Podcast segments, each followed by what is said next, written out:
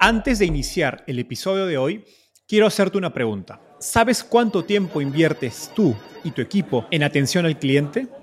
En el mundo de las startups, donde cada segundo cuenta y cada cliente es importante, Zendesk se convierte en tu aliado perfecto. Es como tener un equipo de superhéroes de atención al cliente a tu disposición. Zendesk es una plataforma omnicanal que integrará todos tus canales de comunicación como WhatsApp, email y redes sociales en un solo lugar. Gestiona tickets, ofrece una gran experiencia, aumenta tus ventas, pero sobre todo Construye relaciones cercanas con tus clientes gracias a Zendesk. Como beneficio exclusivo por ser parte de la comunidad startupeable, podrás probar el CRM de Zendesk completamente gratis por 6 meses. Y si decides continuar, tendrás 15% de descuento en tu primer año de contrato. Lo mejor de todo es que Zendesk escala de acuerdo a tus necesidades. Desde la oficina prestada donde empezaste hasta la compañía global que quieres construir. Compañías globales como Slack, Shopify y Airbnb confían en Zendesk para su atención al cliente. Ahorra tiempo, dinero y mantén felices a tus clientes. Encuentre el link con la prueba gratuita en la descripción de este episodio. En los últimos años, los medios de comunicación tradicionales han sufrido la entrada de Google, Facebook y demás redes sociales en la competencia por los ingresos de publicidad. Muchos medios se han vuelto clickbait, varios han evolucionado a suscripciones y algunos, sobre todo los físicos, han desaparecido. Este contexto ha creado un escenario perfecto para el surgimiento de una nueva generación de medios digitales que le hablan a una audiencia nicho. Por ejemplo, Startupable se enfoca en emprendedores y profesionales de tecnología.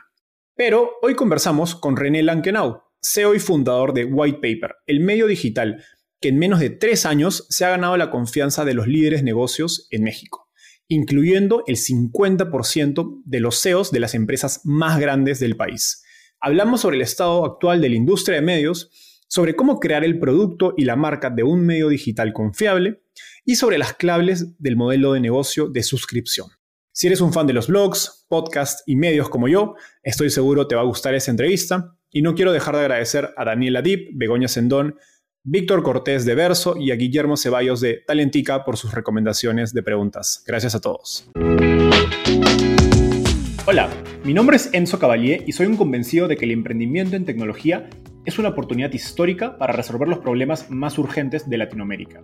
En este podcast conversamos con emprendedores e inversionistas de las startups más impactantes de nuestra región para descubrir cómo se idearon, escalaron y levantaron venture capital para solucionar problemas tan grandes como la educación, las finanzas y la salud. Recuerda visitar www.startapeable.com donde encontrarás todo un ecosistema de recursos para tu camino startup. Hola René, bienvenido al podcast. Gracias, encantado de estar aquí. Súper. Empecemos con un poco de historia. Cuéntanos cómo llegaste al fascinante mundo, en tu caso, de las newsletters y cómo nace la idea de White Paper. Híjole, a ver, esta es una historia relativamente larga, entonces la voy a, la, voy a tratar de, resumir. Pero básicamente en mi caso, yo estaba, y, si me voy directamente a la, parte del arranque de la empresa, yo estaba en ese momento tratando de hacer otro proyecto. Más bien estaba tratando de comprar un negocio. Había dejado mi trabajo con la idea de comprar una empresa que me gustaba en el segmento de educación, que tengo algo de experiencia en el tema. Y pero en ese proceso yo tengo muchos años escribiendo de temas de negocios eh, por diferentes razones, no más que lo hacía pues solamente como hobby y demás, ¿no? Y, y, me había dado cuenta ya también que específicamente en el caso de Monterrey, en donde vivo, hacía falta información de negocios para un cierto perfil de lector. O sea, a mí me interesaba saber de tal empresa y de aquella otra y qué estaba pasando y simplemente no encontraba yo ese tipo de información. Entonces, en algún momento dije, ¿sabes qué? Esto que estoy escribiendo le voy a empezar a hacer de forma más ordenada y más, y, sobre todo, que se sienta como un producto periodísticamente valioso. Pero, pero a nivel hobby, ¿no? Yo seguía con el otro proyecto aparte. Y empecé a escribir una vez a la semana específicamente de empresas de Monterrey, o más que de empresas de Monterrey, de temas que yo sabía que le iban a resultar interesantes o valiosos a empresarios en Monterrey. Y me impresionó desde las primeras semanas el interés que había por esto. Yo, yo eso, lo que hacía es que yo hacía la investigación, redactaba y lo mandaba por mail a amigos, excompañeros de trabajo, y luego lo ponía en LinkedIn. Y en LinkedIn mucha gente me lo empezaba a pedir y se los mandaba por mail y los agregaba a la lista. Y, así lo hice uno, dos meses. Y en ese inter pasaron dos cosas. Por un lado, el negocio que estaba tratando de comprar cada vez me gustaba menos. Cada vez se me hacía menos atractivo en la medida que estábamos avanzando en el due diligence y demás. Y por otro lado, yo veía mucho apetito por este tipo de, de, contenido y, y, veía yo el, la cantidad de cosas de las que había de qué hablar y conectar con, con este tipo de audiencia. Entonces, hubo un momento en donde le puse pausa a mi otro proyecto y dije, ¿sabes que Le voy a dar algo de mesa a esto para tratar de ver si hay una oportunidad de negocio como tal. Le empecé a formalizar, empecé a ver qué, qué podía hacer y, así estuvo hasta que llegó el momento que dije, ¿sabes qué? Esto creo que sí tiene una oportunidad de, de, negocio y así arranqué White Paper. Qué, qué, qué, interesante este suceso de, de, eventos y recuerdo que cuando nos conocimos me contaste que creo que en Monterrey solo había un periódico, digamos, con este enfoque en, negocios y que paradójicamente cada vez la sección de negocios tenía menos información sobre, negocios. De, hecho, dejó de, ser una sección como tal. O sea, la, realidad es que en, esta ciudad históricamente ha habido un periódico súper bien posicionado y, y sobre todo que, tiene o tenía la confianza de la comunidad empresarial. Y, la realidad es que como a todos los periódicos del mundo, los últimos 15, 20 años han sido muy complicados. Y en el caso específico de, este periódico que es, nació en Monterrey y era súper fuerte en Monterrey, también es súper fuerte en la Ciudad de México. Entonces llegó el momento en donde yo me quiero imaginar que ante las dificultades que tenían, pues pasaron gran parte de la fuerza a la Ciudad de México. Pues todo eso lo que terminó pasando es que la, la, la cantidad y profundidad del contenido de negocios de Monterrey pues empezó a ser cada vez menos, menos, menos, incluso si físicamente lo veías, cada vez tenían menos contenido y prácticamente ya todo el contenido era temas más bien, pues yo diría como de temas macroeconómicos o de políticas públicas y demás. Muy, generales. Muy generales, que, son importantes para los empresarios definitivamente, pero pero yo sé que a este perfil de audiencia lo que quieren saber es de la empresa del vecino, y quieren saber aquel que está haciendo y ese por qué está innovando y cuánto vende aquel otro negocio y quieren saber de empresas, pero eso requiere otro tipo de trabajo. Y, aunque así había algunas iniciativas de, de, revistas, de negocios y demás, pues terminaban siendo cosas completamente comerciales, con puro contenido pagado y demás, que yo sabía que la audiencia a la que yo le quería hablar y, yo lo sabía porque los conozco personalmente, eso no les estaba funcionando, necesitaban otro tipo de contenido. Y, de alguna manera eso es como, como, como creí que aquí había una oportunidad. Ahora, el gran tema era, una cosa es que le gustara a la gente y otra cosa es que hubiera la posibilidad de hacer negocio, porque eso Exacto. está relacionado, pero no necesariamente. ¿verdad? Y me gustaría hacer doble clic en este fenómeno que describes del periódico siendo de Monterrey, migrando a enfocarse en Ciudad de México, eh, acortando la sección de negocios, porque creo que es un, es un fenómeno que ha pasado o está pasando en, vamos, en periódicos, en medios a lo largo de Latinoamérica, creo que debe estar pasando similar en Colombia, lo he visto en Perú, em, y pues los medios locales más específicos empiezan a perder eh, o a cortarse simplemente para enfocarse pues en lo más mainstream o en lo más, eh, donde hay más, más enfoque, que usualmente es, es la capital del país. Entonces cuéntanos qué está pasando con la industria de medios y pues, cómo explicas esta aparente desconexión con, con, sus usuarios y que a la vez aparezcan tan pocas nuevas propuestas interesantes? Yo, a ver, yo, yo creo que tenemos que ver lo que pasa en Estados Unidos como, un, como una, al menos desde el punto de vista de México, porque vamos retrasados aquí. Claramente lo que está pasando en Estados Unidos de alguna forma va a empezar a suceder aquí, pero venimos de, una, de, de, una, de varias décadas en donde teníamos empresas de medios gigantescas, algunas pocas empresas de medios muy grandes, con, con, con un alcance muy importante, ¿no? Y, pues tenías en la tele y en los periódicos y en la radio una consolidación de ese tipo. Viene evidentemente hace 20 años y particularmente hace 15 quizás con el tema de social media, una, un movimiento fuertísimo en donde la mayoría de estas empresas no se pueden adaptar o no terminan de entender su, su rol. Hay un, hay un artículo súper interesante de, de, este señor, se me va el nombre, el de innovación disruptiva, este, bueno, de, hace como 12 años, muy bueno, en donde cuestiona cómo los periódicos no estaban entendiendo realmente cuál era su rol y, estaban confundiendo el rol de informar con el rol de entretenimiento y entonces todo eso los ponía en una crisis y una seria desventaja ante las plataformas de social media. Y, creo que al final está muy relacionado con el, el por qué o para qué te necesita tu cliente y para qué te va a usar el contenido, ¿no? Que si te regresamos a eso, pero regresando al, al, tema específico de lo que lo pasó en los medios, pues te topas con que las empresas grandes tienen ahora sí que un caso tradicional de innovación disruptiva. Tienen estructuras pesadas, grandes, tienen un modelo de negocios que por décadas les funcionó, que les cuesta mucho dejar, pero al mismo tiempo ya no pueden seguir compitiendo, entonces te encuentran en un momento muy complicado.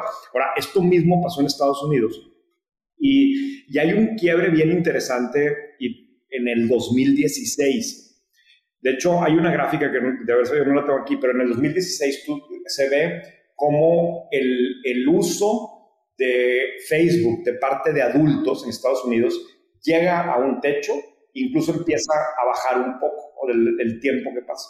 Y, al mismo tiempo, la curva de suscripciones en el New York Times despega. Y ese punto es el 2016. Y, y, el, y, te pones a pensar a ver qué pasó o, qué fue lo que, lo que sucedió en ese momento. Y es, son las elecciones de Donald Trump.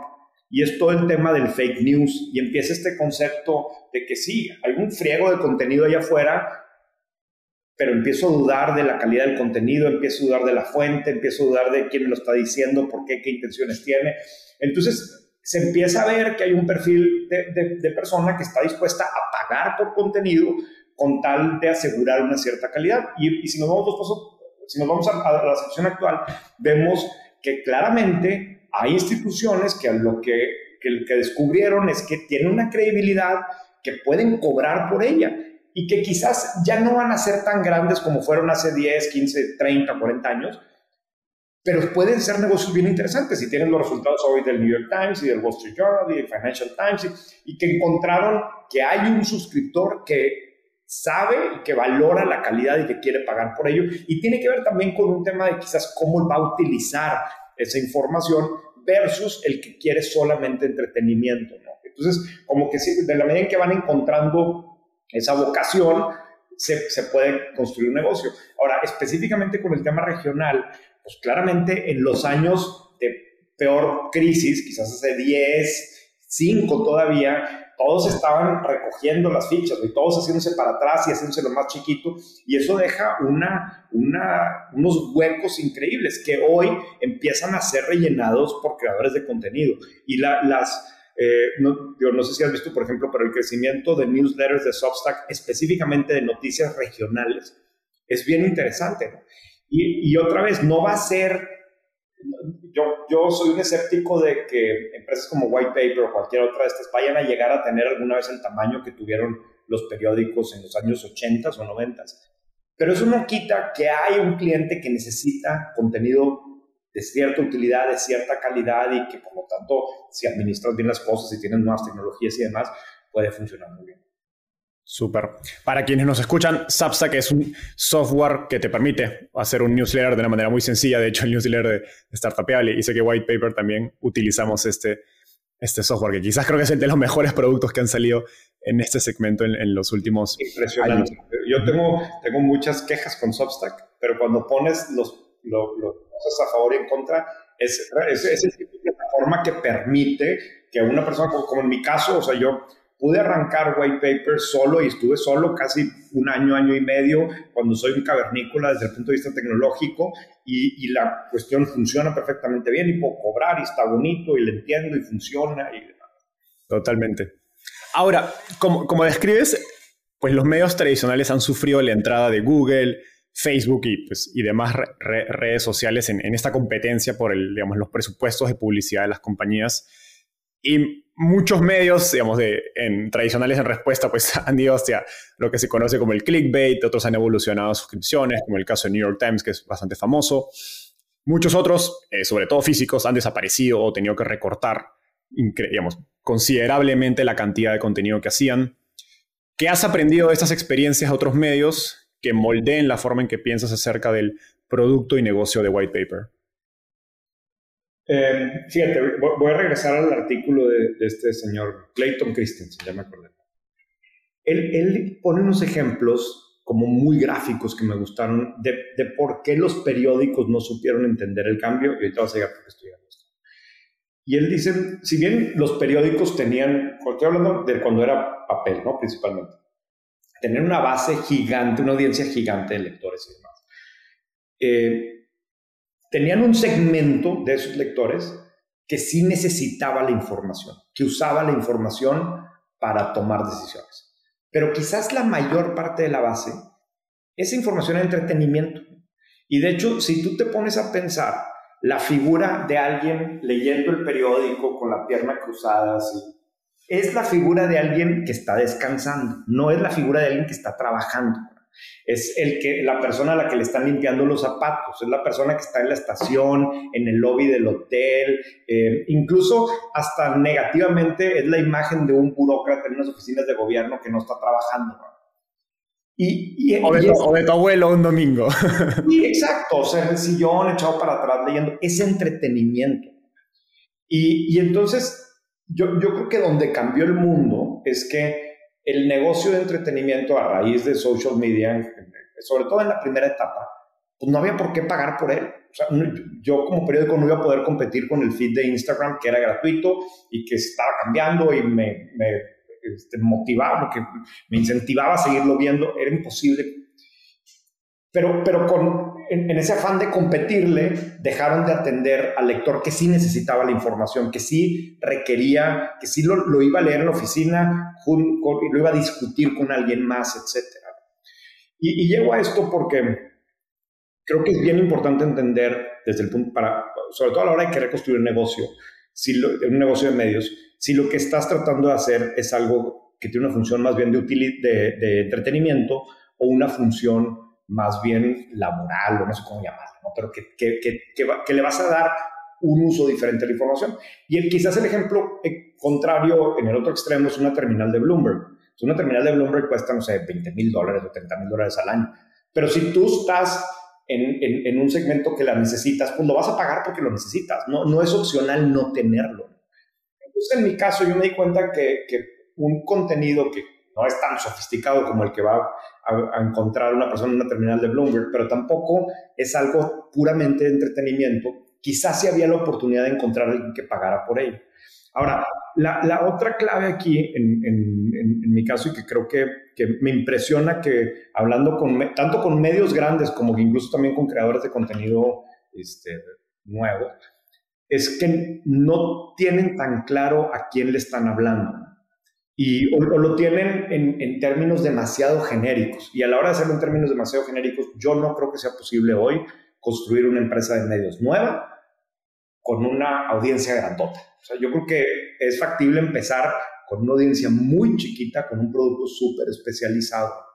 Y, y, entonces ahora sí te metes a la, a la, posibilidad de cobrar por el contenido o de tener publicidad súper especializada para ese. Pero tratar de arrancar algo de cero en, en, con un público muy masivo, con, yo lo veo prácticamente imposible.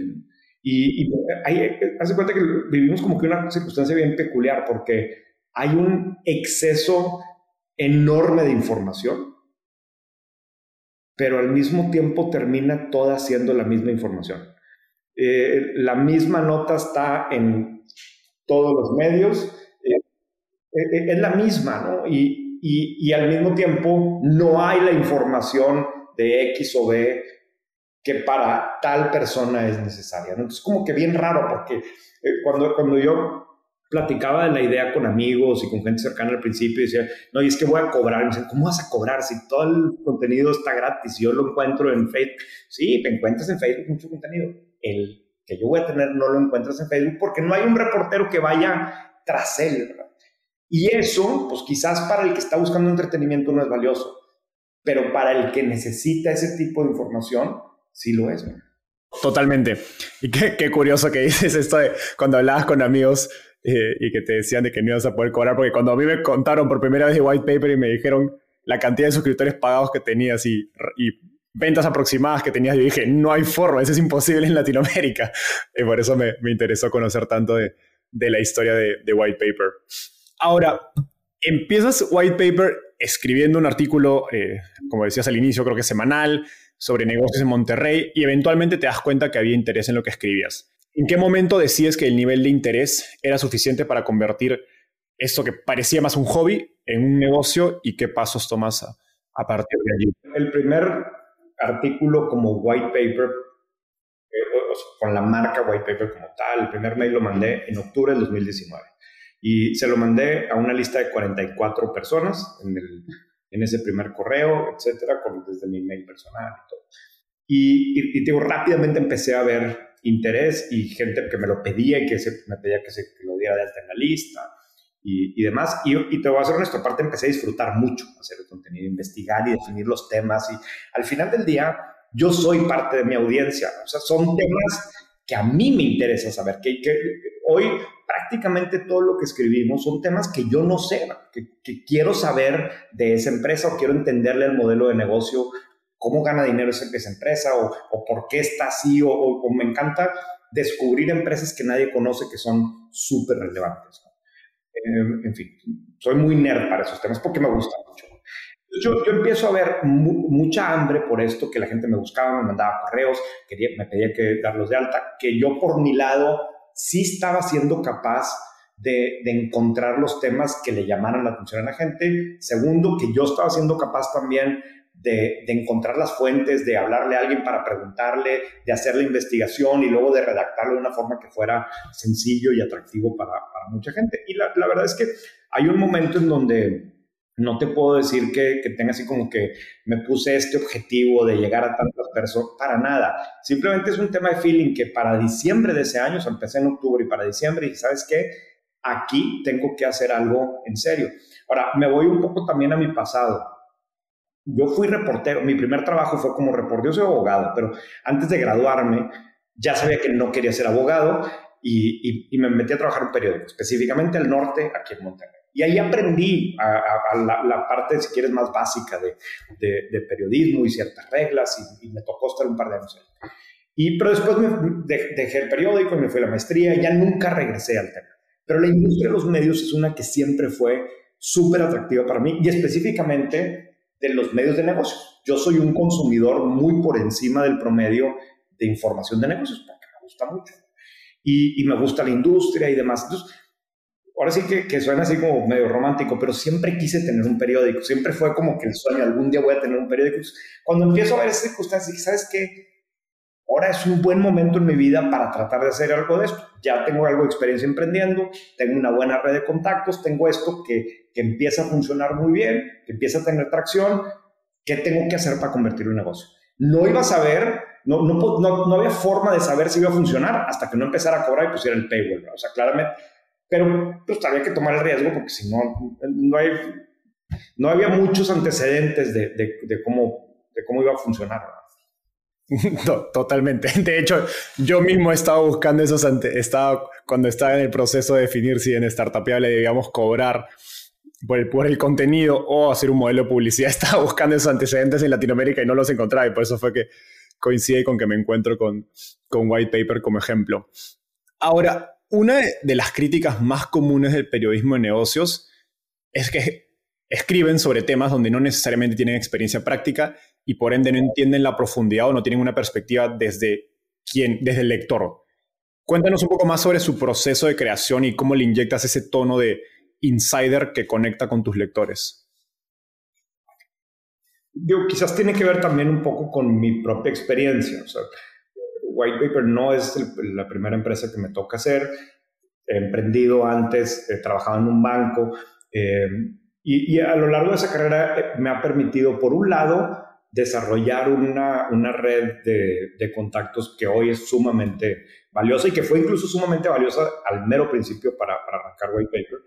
Eh, y, y, tiene que ver otra vez un poco también con lo que te, te decía al principio. O sea, al final, en el proceso de creación de contenido, desde mi punto de vista, hay tres elementos que son los clave. ¿no? Y la gente normalmente piensa en el 2 y el 3, no tanto en el, el, no tanto en el 1. ¿no? Y, quizás el 2 es la parte de hacer la investigación como tal y tener acceso a la fuente y ser muy riguroso en ordenar todo el contenido y validar y demás. Y eso, pues, eso al final se puede hacer. ¿no?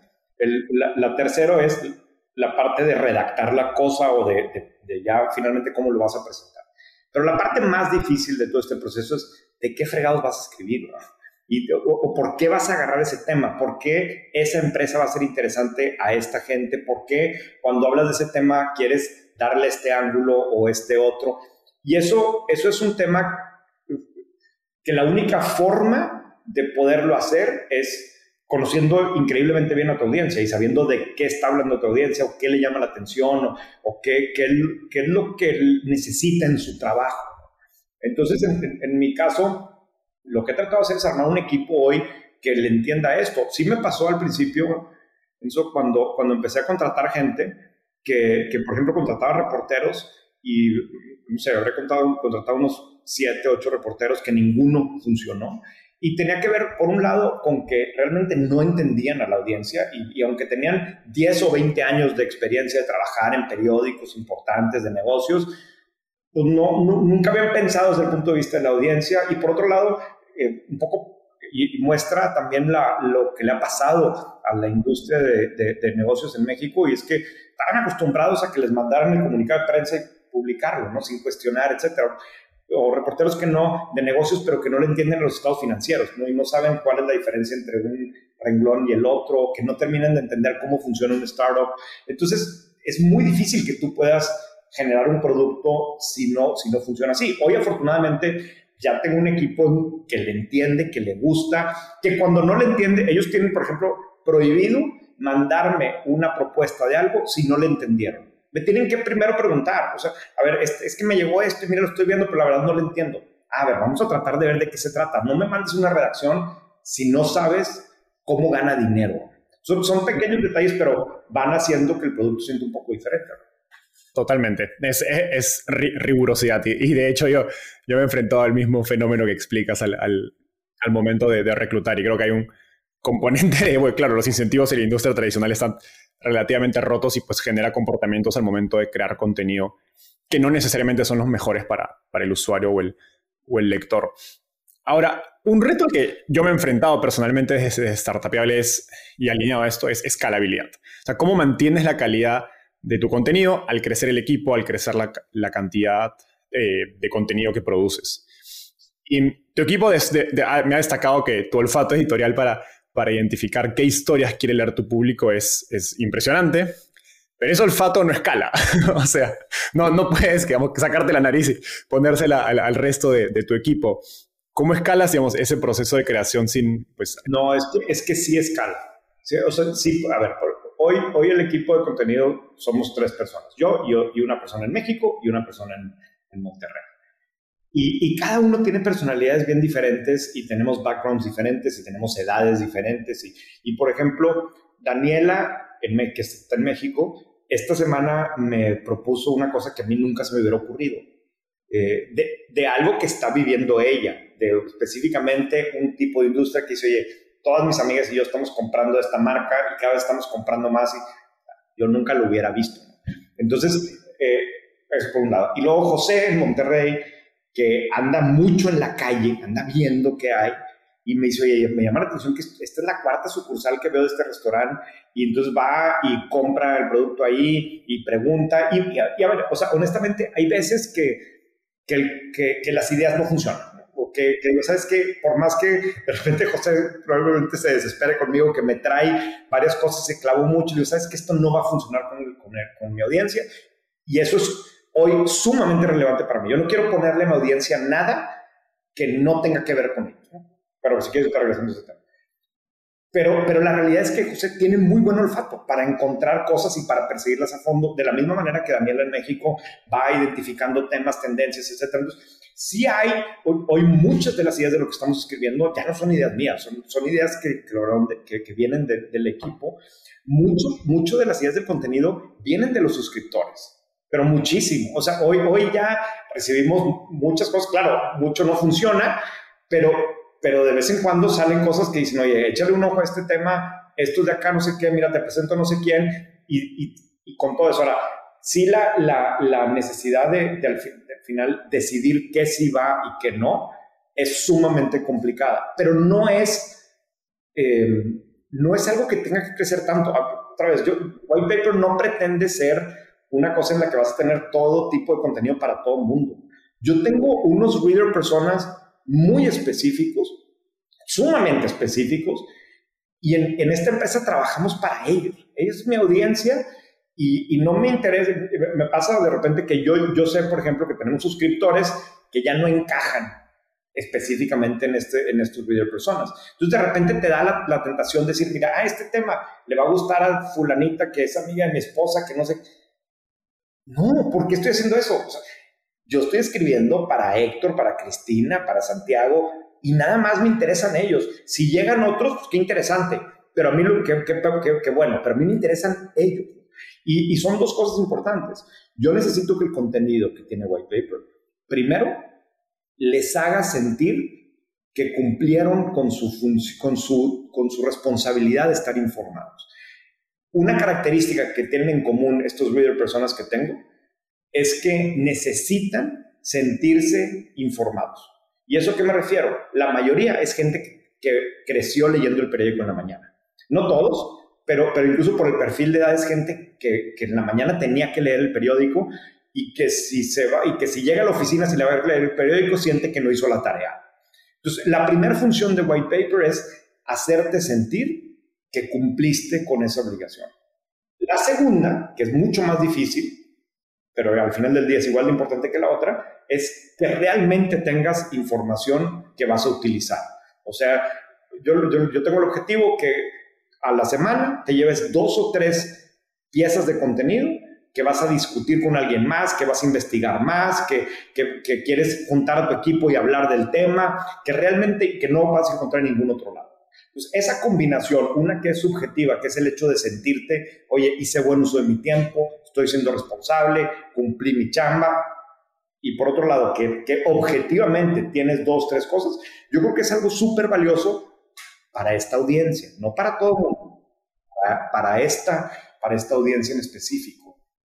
Dijiste algo muy interesante, que es que estos reader personas tienen algo en común, que crecieron leyendo el periódico. No todos, pero el, el 70%. Ok, en, en, esa línea creo que las nuevas generaciones cada vez han crecido menos leyendo el periódico. ¿Cómo piensas un poco acerca de, no sé si, eh, cambio generacional y cómo crees que impactará en el futuro en los formatos que tenga sí. que, que utilizar White Paper? Sí, te voy a ser bien honesto, cuando, cuando empecé, todos mis reader personas tenían de mi edad para arriba. Yo tengo 43 años y yo empecé White Paper pensando en un lector de mí para arriba. Que, que, que sorprende mucho porque nadie piensa en hacer un producto nuevo, un startup, para un cliente de 60 años. Exacto. No les gusta. Eh, no, no, no, les gusta. O sea, y, y te, te, te, pongo el, el, ejemplo extremo y me estoy desviando un poco, pues que tengo una obsesión con eso. ¿Por qué fregados no hay un neobanco pensado para mi papá? Y, y, y es un tema que es, es, que como que el emprendedor piensa, no, es que en 20, 30 años, no importa, güey, los siguientes 5. En fin, yo empecé pensando en lectores de 60 años, de 50, etc. Y, y tiene, mucho, y tiene una serie de razones. Sorprendentemente, empecé a ver que tenía suscriptores de menos de 30 años. Que, que no, es cualquier, que, que no es quizás el, la persona tradicional de menos de 30 años. Es un chavo que trabaja en una consultora o que trabaja en un banco que quiere que su jefe vea que él sabe ciertas cosas. O es un chavo que trae un drive para emprender muy, muy importante y, y quiere sentirse que sabe del cuento. Entonces, hay, hay, hay eh, personas de menor edad que, que, les interesa white paper y hoy, de hecho, al final acabé metiendo dos reader personas que hice pensando en gente un poco más joven, pero que no es, este, no es muy genérico, es, es un perfil muy específico. Y yo lo que quiero es que si tú caes en ese perfil, no sea opcional white paper, lo, lo tengas que tener, no te puedas dar el lujo de no tenerlo. Otra vez, es un grupo chiquito, no es, no es, no pretendo que esto sea gigante ni para, ni para muchas personas. ¿no? Yo no estoy tanto pensando en nuevas generaciones.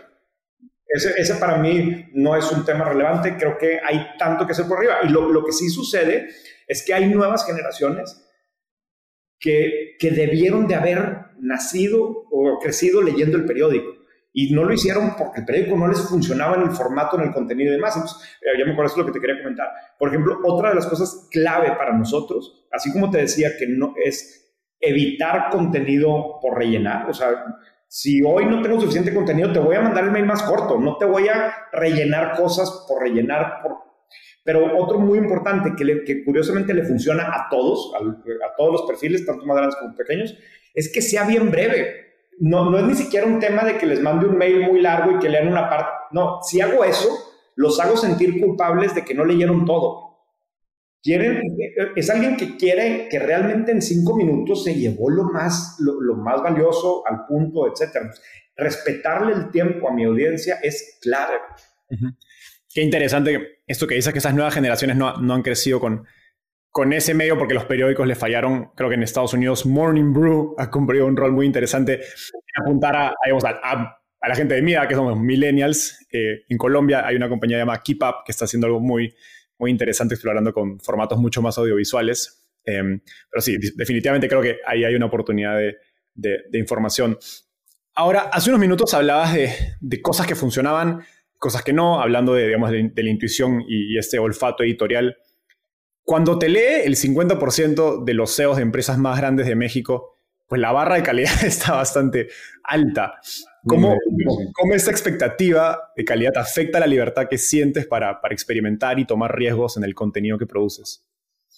No, no, a ver, no me afecta en el, en, en, de ese lado, ahorita te explico por qué, me afecta en la vergüenza que me dan los errores ayer escribí en, el, en, el, en la primer palabra del mail, Ternium es una de las empresas más grandes en México, de las más importantes en Monterrey, y escribí Terbium con B en lugar de N. Y White Paper lo lee el CEO de Ternium, eh, tiene una suscripción corporativa a todos los directores, y es un error de dedos, está al lado la N de la B, y la realidad es que hoy yo sigo redactando el mail de la mañana voy contra el reloj, lo tengo que mandar a las 6.24, lo leo, me lo mando al mail, lo leo en el teléfono y aún así se me siguen dando errores de dedo. O sea, cada, cada mañana que le pico a publicar, sigo teniendo muchos nervios y llevo más de dos años haciendo esto. Inmediatamente empiezo a recibir. El primero es mi papá. Tienes un error aquí. Y luego me escribe alguien del equipo, y luego me escribe mi amigo Adrián, y luego empiezo a. O sea, ayer recibí una cantidad de mails con eso, ¿no? Y me apanica los errores y los hacemos todo el tiempo. Y es un error muy tonto de dedo, pero hemos hecho errores de equivocarme en el tipo de cambio, O sea, cosas que afortunadamente han sido tan, tan, terminan siendo notorias, ¿no? Porque son muy grandotas. Pero, pero al final, ese es un gran tema para nosotros de cómo resolverlo, siendo una empresa muy chica, con los tiempos muy cortos y con que quiero salir de más. Estamos tratando de armar un equipo que, que lo pueda minimizar. Ahora, en cuanto a la pregunta en específico, no, no me, a ver, sí es difícil, no me preocupa tanto por el hecho de que al final del día no soy un negocio que vive de publicidad.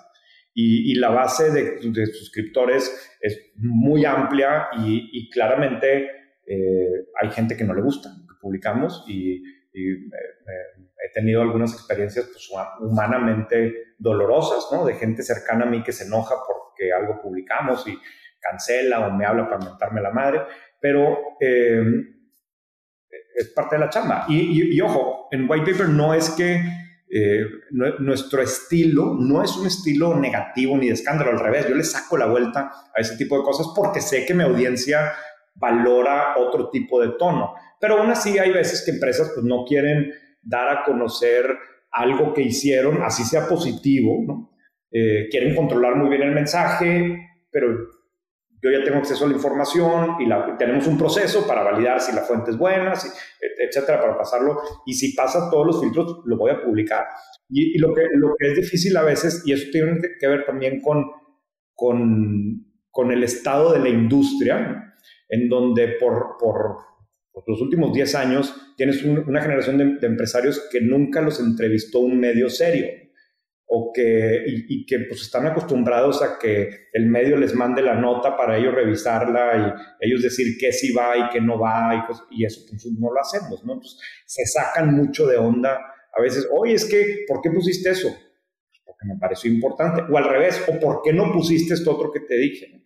Y, y a mí me cuesta o, les tengo que explicar que mi cliente no es él, mi, cliente es el suscriptor. Yo estoy trabajando para el suscriptor. Mi trabajo es llevarle al suscriptor información confiable, relevante, etcétera, ¿no?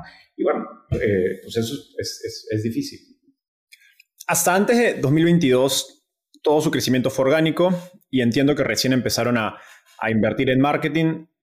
Dado que te leen los principales, eh, o varios de los principales líderes de negocios en México, ¿cómo piensas acerca digamos, del riesgo de la posibilidad de diluir tu marca a medida que vas yendo a un público más grande?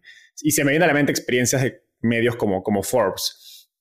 ¿Existe ese riesgo o cómo lo, cómo lo piensas? Sí, sí, o sea, sí, sí existe el riesgo y existe la tentación de, de malbaratar la marca, ¿no? Y, y, no, White Paper es una marca chiquititita, ¿no? es, ridículo lo chiquito que somos todavía. Y, como te, te, te, insistió mucho, tampoco creo que nunca vaya a ser tan grande.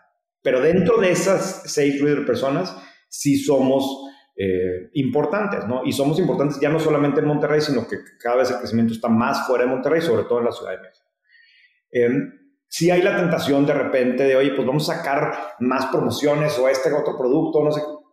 Y, me gusta mucho una discusión eh, con el equipo, el, chavo que lleva Growth, no tienes una idea del drive y las ganas que trae y, está constantemente retando y ahí está el resultado. O sea, julio fue por mucho el mes de que mayor, que, que más suscriptores hemos sumado.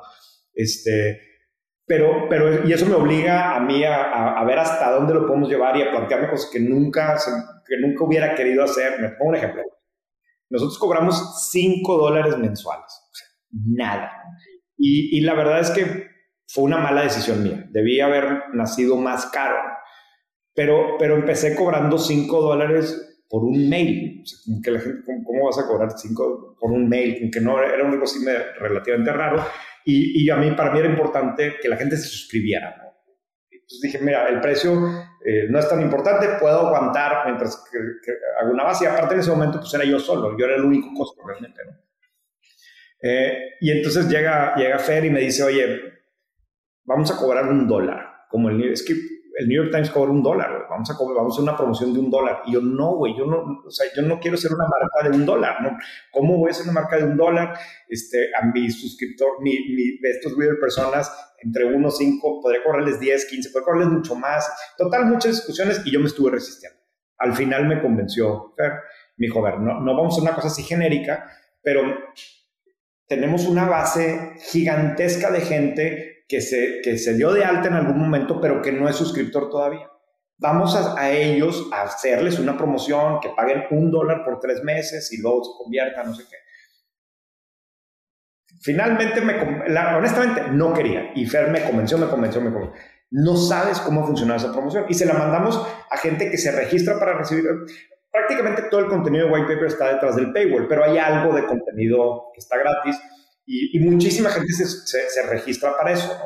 Y esa base de datos hoy tendrá, no sé, ya, ya estamos llegando como a 40 mil personas. Entonces dije, bueno, vamos a mandarle esa promoción a esas bases de datos. Y, y por un lado, la, el número de personas que decide probar por un dólar es altísimo, pero la verdadera sorpresa es que en la tasa de conversión, una vez que tienen el dólar, es de 94%. ¡Wow! 94%. Eso fue julio ahorita. Entonces, funcionó súper bien este tema que hizo Ferrari. Y, pero, tengo que ser muy cuidadoso porque otra vez no quiero que White, White Paper no puede ser una marca de descuento. No, funciona con la audiencia a la que voy dirigido. Pero qué, qué, interesante ese experimento.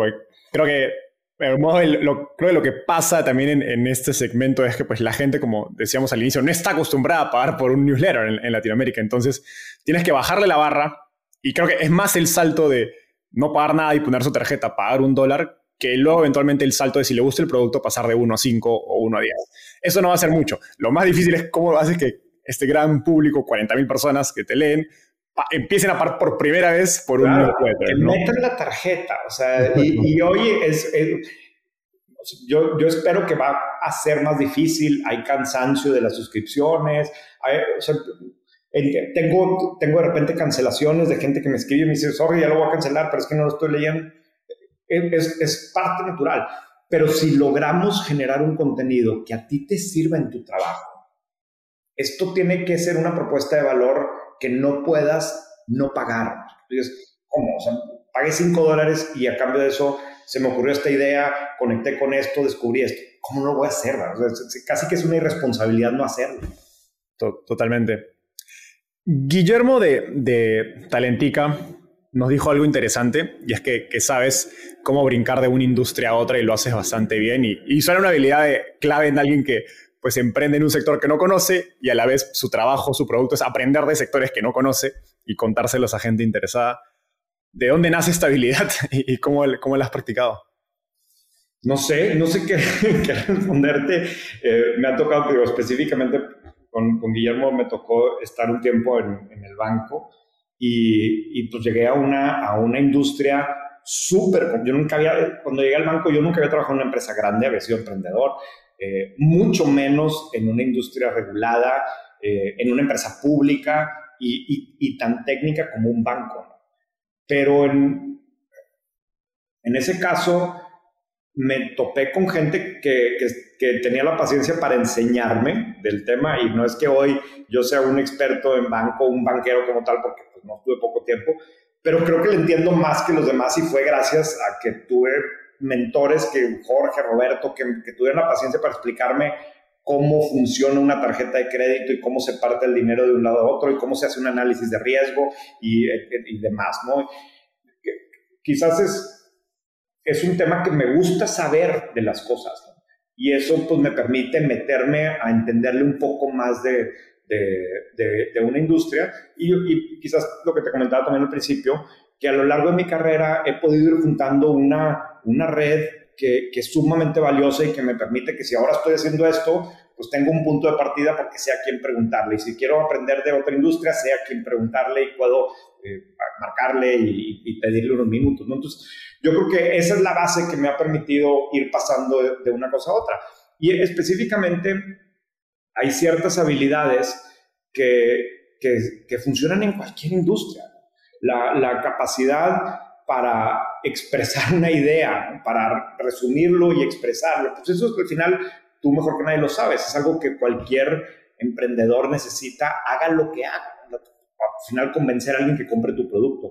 Ahorita en la mañana venía escuchando una entrevista extraordinariamente interesante de, de la emprendedora de, de Rent the Runway, en, un podcast y me impresionaba, yo la venía oyendo y decía, es que esta chava tiene una habilidad para comunicar las, las ideas de una forma súper entendible, súper interesante. Ese tipo de cosas creo que es lo que luego te permiten poder estar haciendo diferentes trabajos, diferentes funciones, etc. Ahora me gustaría ir hacia hablar del, negocio de suscripción. En los últimos minutos hicimos un pequeño teaser de lo difícil que es hacer una suscripción. Y, Víctor Cortés, el, amigo en común que, que, nos conectó, me contaba que él en su tiempo en contexto pensó en lanzar una suscripción, pero tenía temor de pues, perder el tráfico eh, eh, existente y que el crecimiento sea más, difícil. Tú lanzas una suscripción pagada, eh, si no me equivoco, a, los pocos meses de haber lanzado. Em, ¿Cuál fue un poco esa, lógica de hacer suscripción y digamos, a qué le atribuirías que han tenido éxito que muchos otros no, no han tenido? Mira, yo creo que, o sea, me voy un poco a la historia, ¿no? En diciembre del 2019 es cuando decido que quiero tratar de convertir White Paper en, una, en un negocio, ¿no? Y que fuera un, proyecto como tal. Y, entonces empiezo a pensar, más que hacer un business plan, porque no, no, había las bases para hacer un business plan, pero cómo puede funcionar, inmediatamente llegué a la conclusión que quería que fuera un negocio de suscripción. Y quería que fuera un negocio de suscripción porque no quería que esto dependiera de publicidad, porque de lo poco que conocía el mundo de la publicidad me pareció un mundo que yo no me quería meter a eso, que no quería vivir de eso y que no tenía yo las capacidades para hacerlo. Y al revés, me gustaba la idea de que White Paper fuera algo como más exclusivo para un grupito más pequeño de gente que, que, que lo valorara como tal. Entonces empiezo a, a, aterrizar la idea, sigo creciendo la, la base de la, de, la audiencia a la que le iba a empezar a vender. Y en verano del 2020, en finales de junio del 2020, lo pongo en Substack. En ese momento tenía 3.000 eh, personas registradas en, White Paper que no pagaban. Y dije, pues la meta es llegar a 1.000. Si llego a 1.000, pues parece que va a ser interesante, no sé cuánto me va a tardar, mucho, poquito, Lo pongo y en ese momento yo mandaba un mail a la semana. Ese mail traía un artículo largo y un par de piezas cortas, ¿no? Lo, lo pongo ahí en, en Substack y nunca se me ocurrió que de repente, de un día para otro, todo mi contenido estaba detrás del paywall. Entonces, de tener una audiencia de 3.000, pues la siguiente semana le llegó a los 50 personas, Friends and Family, que la primera semana pagaron. En la madre. ¿cómo, ¿Cómo le hago para, para que la gente, me, para, que, este, para, para, que esta otra base que ya se había registrado, pues se va a tardar, no, no puedo pretender que todos se van a convertir inmediatamente para que me mantenga en el top of mind, etcétera. En ese momento también Substack era una cosa súper chiquita, la plataforma de la que mencionábamos era una cosa muy chiquita, sumamente limitada. Y, y en, en, ese momento o, estaba, o tenías contenido detrás del paywall o enfrente del paywall, pero no había cosas en medio. Entonces, eh, muy, varias personas me habían dicho que sacar un producto tipo Morning Brew, pero yo decía, ¿para qué voy a hacer un producto tipo Morning Brew si existe el Morning Brew?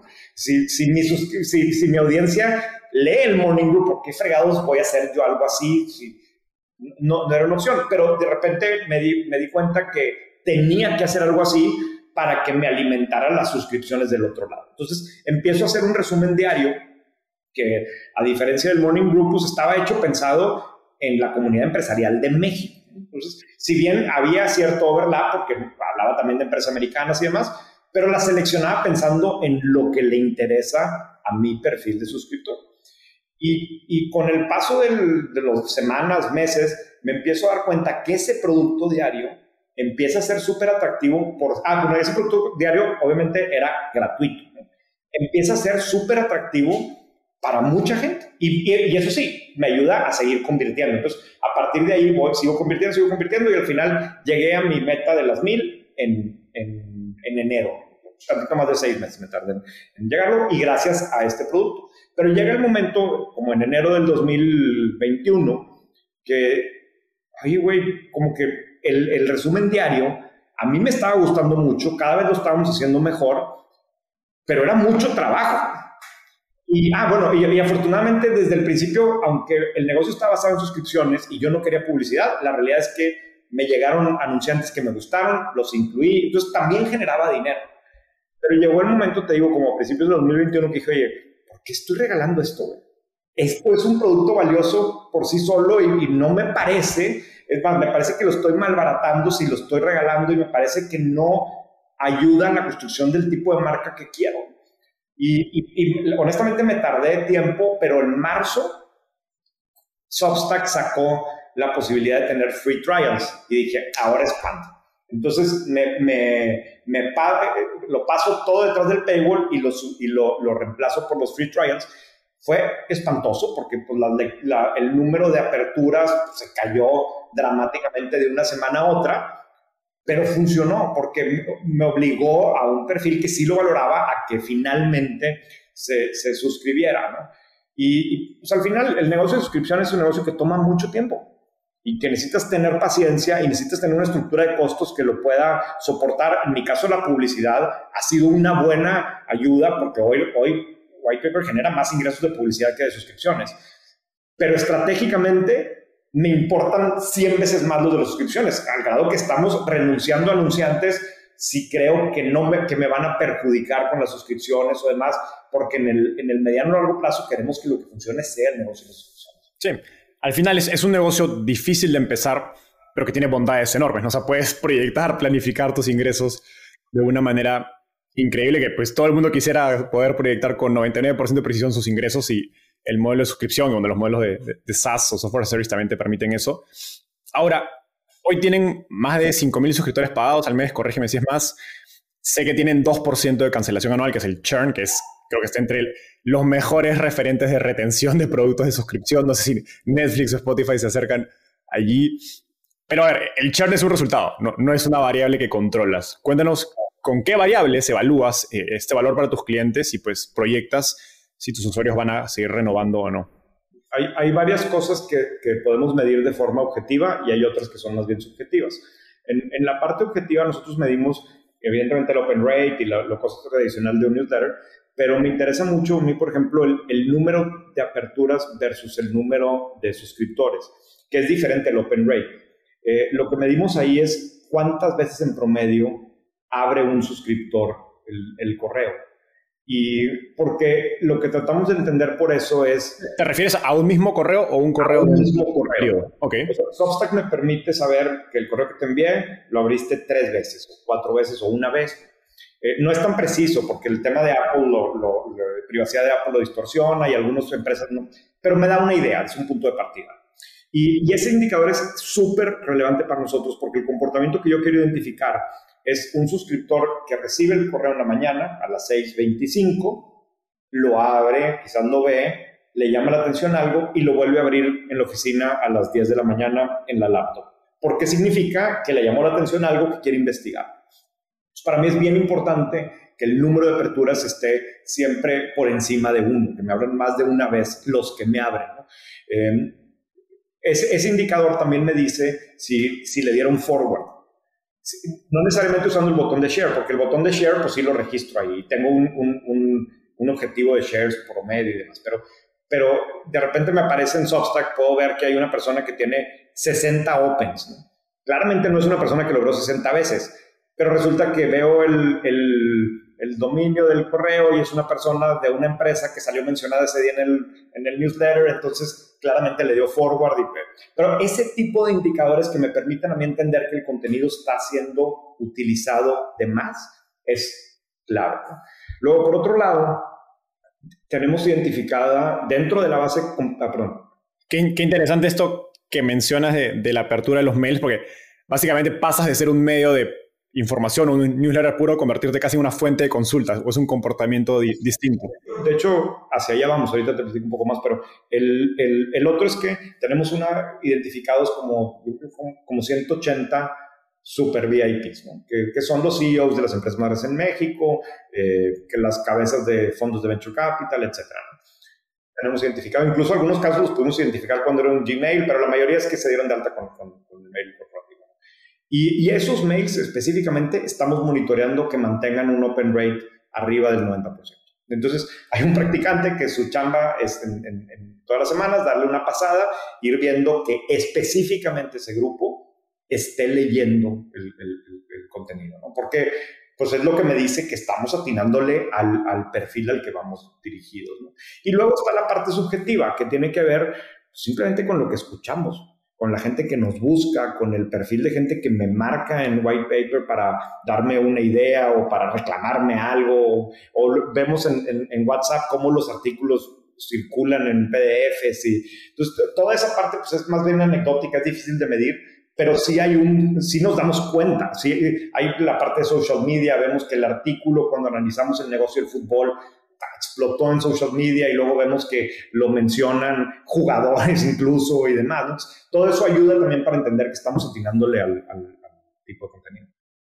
Genial, me, ha, has dado bastantes buenas, buenas ideas. Y, eso último de, cómo te comparte el, el tu, cómo tu audiencia te escribe es algo que nos ha pasado en Startup y cada vez más que nos llegan correos o mensajes de tres, cuatro párrafos con feedback y, em, agradeciéndonos con feedback y con recomendaciones y creo que es prueba de, un buen producto, porque pues, no cualquier persona se, se, toma el trabajo de escribirte una página por, por, por, un producto. Recientemente levantaron una ronda de capital. Pues no recientemente, hace más de un año. Ok, hace más de un año. Lanzaron un, un podcast y bueno, sé que se están expandiendo a Ciudad de México, Tijuana, Tampico, Culiacán, etc. Cuéntanos la visión de, de, White Paper y, y cuál es la, la, oportunidad que ves para pues, crear, imagino, el medio digital de negocios más, más importante de México. Sí, em, empiezo de atrás para adelante. A ver, no es que nos estemos extendiendo a las otras ciudades. El, año pasado, en el 2021, y, y, un poco también eso tiene que ver con el tema de la ronda, me di cuenta que si bien mis reader personas eran parte de la comunidad empresarial de Monterrey, y yo enfatizaba todo, era un gran diferenciador de Monterrey, todo el tiempo usaba la palabra regiomontano y todo, mucho, y, aunque no, no, no solamente hablaba de empresas de Monterrey, lo hacía pensando en qué le interesa este grupo. Me empecé a dar cuenta que se suscribía gente que no era de Monterrey y gente de Tijuana y de Chihuahua y de Culiacán y de Tampico y de diferentes lugares. la realidad es que Hoy, hoy ya no lo puedo hacer como lo hacía antes, pero antes al 100% de la gente que, que pagaba una suscripción, yo le escribía personalmente y me presentaba y muchos me respondían. Entonces así yo podía ver que era un empresario de Tampico. Y, y, y, evidentemente mucha gente en la Ciudad de México también. Entonces, cuando veo eso, pues primero pensé que a lo mejor era, eran, o sea, cuando empecé a ver ese tipo de cosas, dije, pues a lo mejor es gente de Monterrey que vive en otros lados, porque estoy hablando para... Y luego me di cuenta que no, que era simplemente gente que encajaba en este mismo tipo de perfil, que, que quizás su opción local, un empresario en Hermosillo, su opción local de información no era buena. Y aunque, eh, aunque esto estaba muy regionalizado, pues a esa persona le interesaba escuchar de Alfa y le interesaba escuchar de Cemex y, se sentía, cumplía muy bien la función de, de hacerse, de, de, estar informado en la mañana. Entonces, cuando vi eso me di cuenta que estos reader personas que yo tenía no solamente viven en Monterrey, son las mismas personas que viven también en la Ciudad de México y que viven también quizás en Mérida en Cancún y en, muchos lados, ¿no? Y compran las mismas marcas y quieren ir de viaje a Vail y quieren, o sea, les interesan más o menos los mismos temas. Sí, claro, hay ciertos temas que terminan siendo más locales, pero al, al, a este empresario en Monterrey, también le interesa la historia súper interesante del emprendedor en, en, Culiacán que lanzó esto y que está haciendo esto. Y al, del, al banquero en la Ciudad de México también le interesa de la cementera en Chihuahua que está invirtiendo en Estados Unidos. Entonces, lo que estoy tratando de hacer es que White Paper, sin, sin ser realmente un medio nacional, le funcione a este perfil de, de, de, de lectores, estén donde estén. Y, y entonces eso pues, implica hacer un trabajo más consciente de escoger mejor los temas. Y, y, y, sí, hay gente que no le gusta. Es que hablas mucho de Monterrey. Bueno, sí hablo mucho de Monterrey porque estoy aquí, porque tengo más contexto aquí y porque la realidad es que es una ciudad que están pasando muchas cosas, ¿no? Pero trato de que ya hoy menos de una tercera parte del correo sea de Monterrey. Luego me pasa con el ecosistema emprendedor. Me llaman empresarios de los más importantes en México para reclamarme que estoy hablando mucho de emprendedores. Y luego me hablan emprendedores para decirme que no quieren leer de X de Bimbo, ¿no? No, güey, mi, mi visión es que si tú eres un director general o eres un empresario, necesitas saber de las dos. O sea, necesitas entender de bancos y necesitas entender de fintech y necesitas entender de retail y necesitas entender de e-commerce. Necesitas una visión más completa de las cosas. Y tenemos que estar así como que midiendo. Entonces, eso es en cuanto a la parte del, del crecimiento y de, y de, la expansión. Eh, la otra pregunta es el tema del podcast. Es algo que yo me había resistido a hacer. Creo que la audiencia de podcast es bastante más pequeña de lo que la gente cree. O sea, y tú seguramente lo sabes, pero el número real de descargas, y yo lo veo, cuando lo empecé, hice los primeros y nos fue súper bien en los charts, ahí en Spotify, en el top 10 y la madre. Y yo veía el número de descargas y no se compara con el número de lecturas de un artículo. pero por otro lado, el perfil de persona que escucha podcast eh, le gusta mucho y, y ¿sabes qué? Como ya no tengo el mail gratuito, voy a usar el podcast como mi medio gratuito que me, que me traiga. Y ha funcionado muy bien para eso, al grado que decidimos, antes solamente leíamos el contenido ya publicado. Ahora ya estamos generando contenido específicamente para el podcast y ha funcionado súper bien. Y, y, bueno, todo esto también, el tema de la ronda, en algún momento, aunque es un negocio que tienen, digo, pues tú, tú sabes cómo funciona, no, no, no, tiene, no tiene por qué ser caro. al final tú eres el, el, costo. En mi caso yo dije, sabes que si quiero que esto sea realmente una empresa, que, se puede, que, que, sea la principal fuente de información para esos reader personas, no pueden de depender de mí, tengo que armar un equipo, tengo que ser mucho más institucional, tengo que estar constantemente evolucionando. Eh, hay muchos temas a los que yo no les entiendo y que creo que necesito entrarle, eh, etcétera, ¿no? Entonces, eh, se alinearon las estrellas y, y, pues con gente que conocía, incluso los mismos lectores, algunos me propusieron que querían invertir y dije, vamos, vamos a hacer una, una pequeña ronda y, y, y, eso pues me dio un poco más de tranquilidad para, para poder hacer las primeras inversiones en, en, en el equipo y afortunadamente pues ha, ha, funcionado bastante bien. Increíble, me ha, me ha, gustado mucho, he aprendido bastante en esta entrevista René y llegamos al, al segmento final, este se llama ronda de tweets, básicamente te voy a hacer una pregunta corta y me tienes que responder en menos de un minuto. ¿Estás listo? Muy bien. Estoy viajando de San Francisco a Monterrey. ¿Qué libro debería leer y por qué? Ah, eso está fácil. Hay un libro que a mí me gusta muchísimo, que me llama la atención porque no es tan, no fue tan popular, es relativamente reciente, pero se llama Losing the Signal, que es la historia de BlackBerry. Y está súper bien escrito, casi como una novela, pero, pero lo que me gusta mucho de ese libro es que como que somos muy buenos para juzgar casos como el de BlackBerry, como el de Blockbuster o el que quieras que desaparecieron y demás. O Kodak, etc.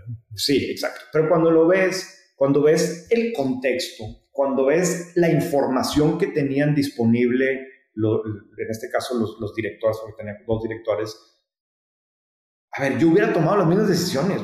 Te, te, humaniza mucho la situación por la que pasaron y, y de alguna forma te hace ver que pues, cuando va a pasar, va a pasar. ¿no? Ese libro me gusta mucho, se me hace como muy, muy, aparte que está muy entretenida la lectura. Ahorita estoy leyendo uno que no te lo puedo recomendar porque todavía no termino, pero está, pero estoy bien clavado, que es eh, un libro que critica muy fuerte a Jack Welch, que, que, que le atribuye, quizás injustamente, pero le atribuye a Jack Welch muchos de los problemas actuales del capitalismo, porque él fue como que el parteaguas en, en, un, en una forma incluso de ir a las empresas, ¿no? Y está súper interesante también, pero ese puede ser el, que, el que leas en tu vuelo de regreso. no, gran, gran recomendación la, la, primera y creo que el dilema del innovador es más fuerte de lo que parece. A veces se, se demoniza a los corporativos como que no pueden innovar y ya, y no, hay pues mucho peso y creo que hay algunos corporativos han logrado hacerlo y creo que son grandes casos de éxito, pero casi como una startup, es el outlier, ¿no? O sea, es muy, pero muy difícil. Em, siguiente pregunta, ¿qué te gustaría cambiar del mundo de las startups en Latinoamérica? Hijo, a ver, pues es que lee, el artículo de mañana de White Paper. Se trata un poco de esto. A mí me preocupa actualmente en México, que, que es, es, natural por el hype que pasó en los últimos años y particularmente en 2021, pero hay muy poco accountability y hay muchas mentiras. Y, y, a nosotros nos toca verlo directamente. Me toca entrevistar a emprendedores de neobancos que sé que están diciendo mentiras. Y, sé que están diciendo mentiras porque yo le entiendo al negocio de los bancos y que eso que están diciendo no hace ningún sentido y que, y que nadie se los cuestiona. Y, y, me preocupa que, que, que, hubo una serie de excesos el año pasado, que sigue habiendo ahora, y de deshonestidades y demás, que van a tener repercusiones negativas en el ecosistema y, y que al final del día México y como cualquier otro país de América Latina necesita un ecosistema emprendedor muy fregón, creciendo, dinámico, innovador, porque estos países son ideales para eso. Pero este tipo de cosas pueden mancharlo por completo y, hacernos perder credibilidad y el, y el setback puede ser de varios años.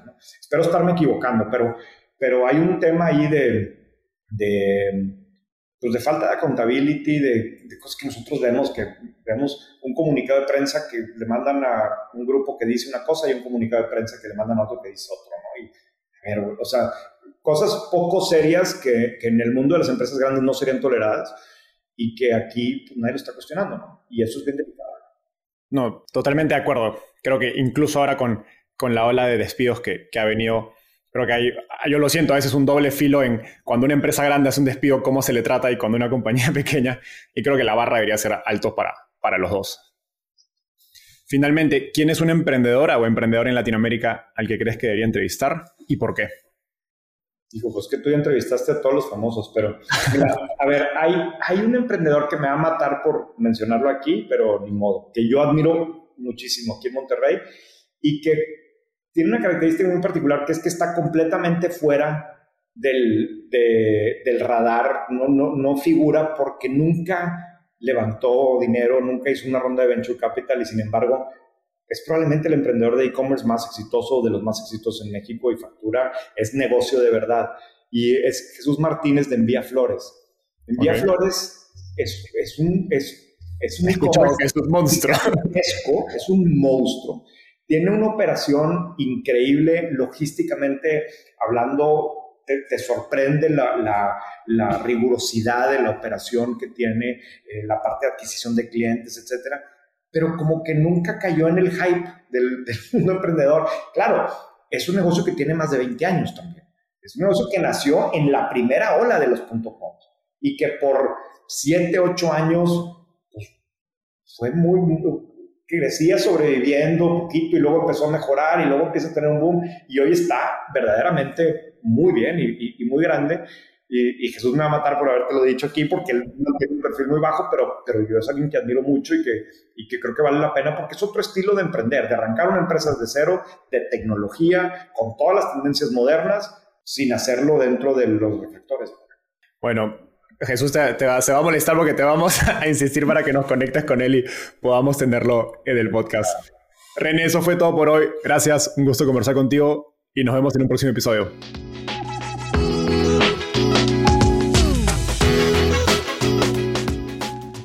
Antes de cerrar el episodio, quiero contarte que lanzamos el podcast Startupiable en 2021 y en menos de un año ya somos casi 10.000 personas que lo escuchamos cada mes. Y quiero seguir creciendo esta comunidad. Por eso, si escuchaste este episodio y te gustó, ayúdanos contándole a un amigo, familiar o colega. Suscríbete y déjanos un review en Spotify o Apple Podcasts. De hecho, me gustaría saber quién eres y por qué escuchas el podcast. Mándame un mensaje sencillo a enzo.startapeable.com o por Twitter a arroba Enzo contándome por qué escuchas el podcast Startapeable y cómo te ayuda en tu empresa o trabajo.